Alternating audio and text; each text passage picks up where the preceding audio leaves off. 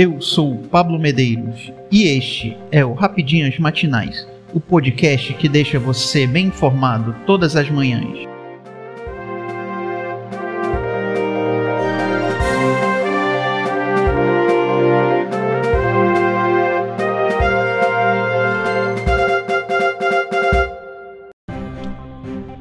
Sábado, 20 de agosto de 2022. Vamos às principais notícias. Preço médio da gasolina caiu 3,74% em agosto. Litro do etanol está abaixo de R$ 4,00, diz a ANP. O levantamento realizado pela Agência Nacional do Petróleo, Gás e Biocombustíveis, ANP, nesta sexta-feira 19, mostra que o preço médio do etanol voltou a custar menos de R$ 4,00 por litro.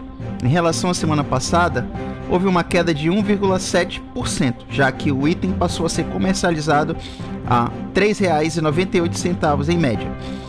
Além do álcool, a gasolina também registrou queda e passou a ser cotada em R$ 5,40 por litro, com uma queda de 1,8% nos últimos sete dias. No momento, o etanol está cotado com preço equivalente a 73% da gasolina, próximo ao limite dos 70% que garante a vantagem em relação ao combustível concorrente.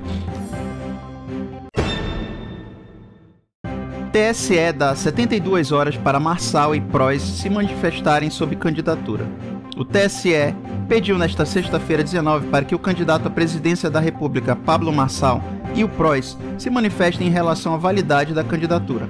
A decisão do presidente da Justiça Eleitoral, ministro Alexandre de Moraes, deu prazo de 72 horas. O caso será concluído apenas quando as informações chegarem ao conhecimento do ministro. O entrave da candidatura de Marçal segue desde o início deste mês.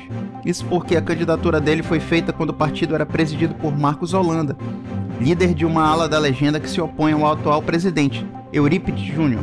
A disputa pelo comando do partido foi levada ao TSE, que concedeu liminar para determinar que Eurípides Júnior permaneça na presidência.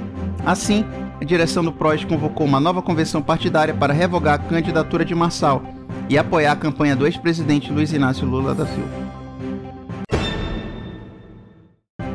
Gigante holandesa paga 9,4 bilhões para ter controle total do iFood.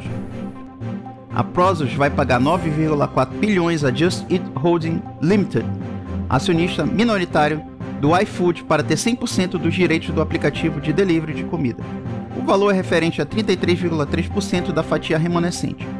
A gigante holandesa de serviços de internet, controladora da Movile, fechou acordo que prevê o pagamento de 7,8 bilhões pela participação da Just Eat no iFood e um potencial adicional de 1,6 bilhão. Atualmente, o iFood é avaliado entre 23 e 28 bilhões de reais.